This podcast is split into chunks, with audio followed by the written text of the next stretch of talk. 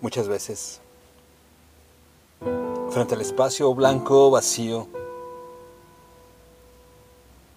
me enfrento de nuevo a hablar de soledad.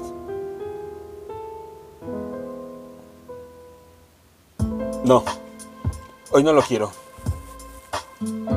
Escribir un verso que llene silencios y que encuentre su camino para llegar contento a la madrugada de un sol compartido, eterno y limpio, poderoso, nuevo.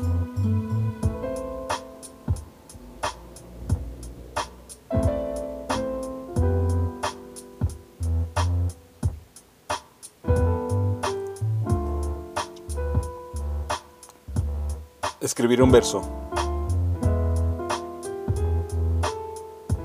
Texto.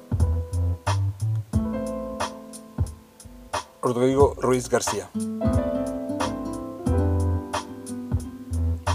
Voz. André Michel.